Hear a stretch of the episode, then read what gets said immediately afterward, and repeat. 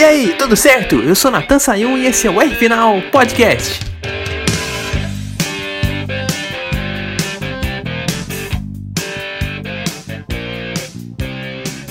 durante essa quarentena você deve ter colocado seus filmes e séries em dia. E você vai me perguntar, pô, Natal, tô vendo seu podcast, tá muito legal, mas eu não entendo nada de automobilismo. Tem como eu saber alguma coisa do esporte vendo um filme ou uma série? A boa notícia, rapaz, é que tem sim. E vou falar uma coisa, não precisa ir muito longe na internet para achar uma coisa relacionada ao automobilismo, não. Aliás, as melhores produções que retratam o mundo da velocidade foram feitas no, na última década agora de 2010. Ou seja, de 2010 até 2020 agora, tivemos várias produções boas que retratam muito fielmente o que é o mundo da Fórmula 1 e o mundo da velocidade. O filme Rush, No Limite da Emoção, lançado em 2013, relata a temporada de 76 da Fórmula 1, em que o austríaco Nick Lauda da Ferrari, que era o atual campeão mundial da época, teria que enfrentar o piloto sensação do campeonato, o inglês que tinha acabado de chegar na McLaren, que era uma espécie de playboy da Fórmula 1, um tipo de Tony Stark, chamado James Hunt. Para não dar muito spoiler do filme, eu vou falar que a temporada de 76 é uma daquelas, é um daqueles anos que a Fórmula 1 passava sua época romântica,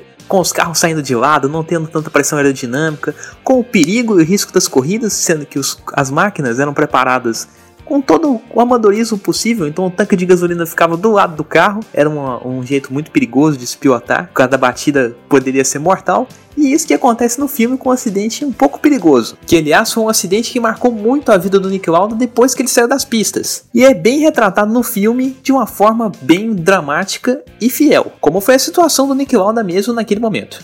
Inclusive eu falei que o James Hunt tinha um estilo de vida muito parecido com o do Tony Stark no mundo dos Vingadores, é, e uma grande coincidência. O ex-piloto, campeão mundial de 76, é interpretado por Chris Hemsworth, o Thor do mundo dos super-heróis. Então tá aí um grande motivo para você ver o filme. Além de ver histórias do momento romântico e perigoso da história da Fórmula 1, você vai ver também a atuação de um grande cara que fez parte dos mundos dos super-heróis e agora do mundo da velocidade.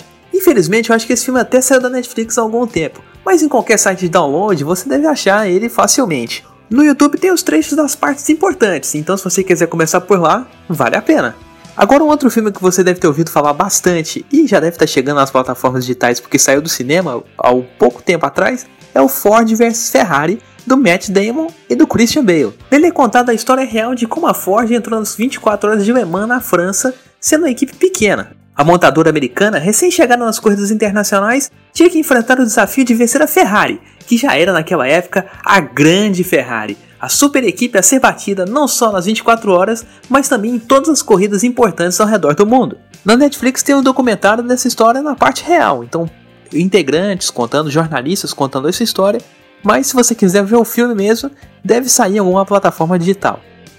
Agora, se você gosta de documentários, eu sei que nessas plataformas tem vários deles. Tem o da Fórmula 1 na Netflix, tem o da Fórmula 1 na Amazon, tem o desse da Ford vs Ferrari também na Netflix.